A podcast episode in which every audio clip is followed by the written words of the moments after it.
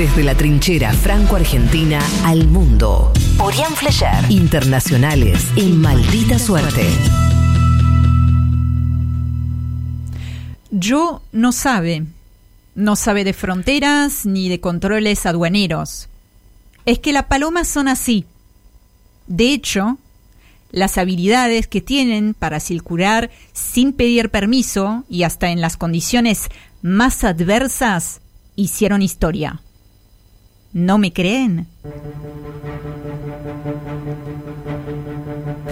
En la Segunda Guerra Mundial, por ejemplo, las palomas jugaron un papel clave.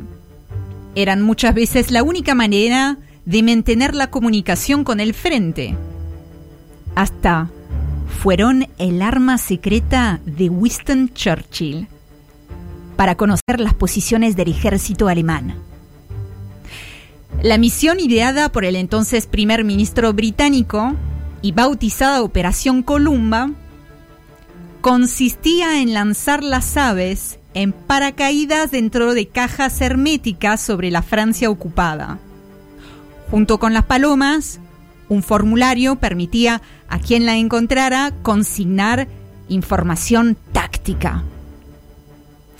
En la novela El largo camino a casa, basada en esa historia real, el autor cuenta.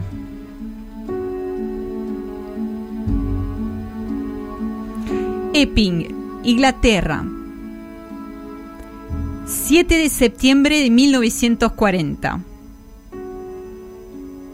El día en que empezó el horror, Susan Shepard estaba trabajando en un palomar, esparciendo el pienso, una mezcla de sorgo, trigo y guisantes secos, en una larga bandeja metálica. Unos cuantos pichones adormilados sacaron la cabeza de debajo del ala, pero no se molestaron en salir del nido.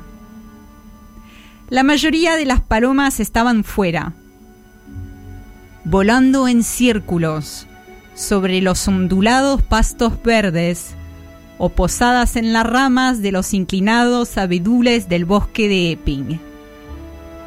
Y entonces les susurró, ustedes nos ayudarán a salvar Inglaterra.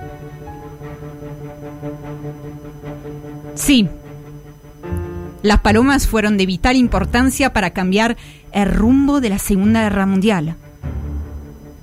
Ayudaron a ganar batallas e incluso salvar la vida de miles de soldados. Era una manera bastante segura de enviar un mensaje rápido, aunque no infalible.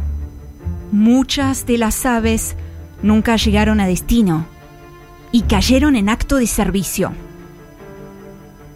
Del total de palomas, solo un 10% logró zafar las líneas enemigas y regresar a Gran Bretaña.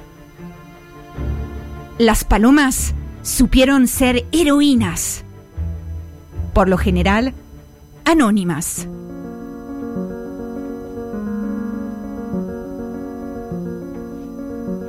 Yo, él, tiene nombre.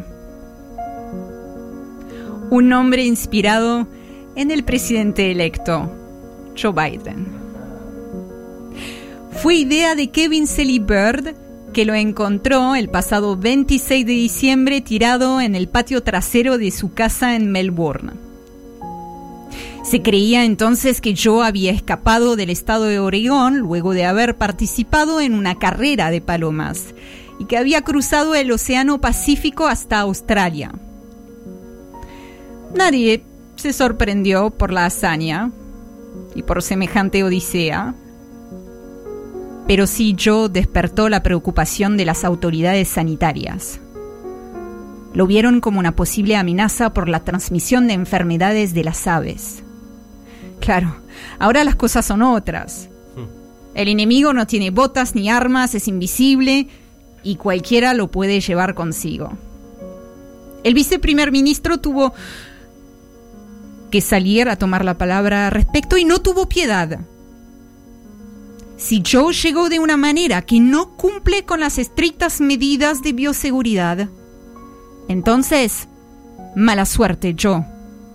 Volá o afronta las consecuencias. Unas horas más tarde, este viernes, el indulto llegó de la mano del Departamento de Agricultura. Después de una investigación exhaustiva se concluyó lo más probable es que yo sea australiano. Así que yo evito la sentencia de muerte. Y aunque no haya sido por su valentía, entró a su vez en la historia.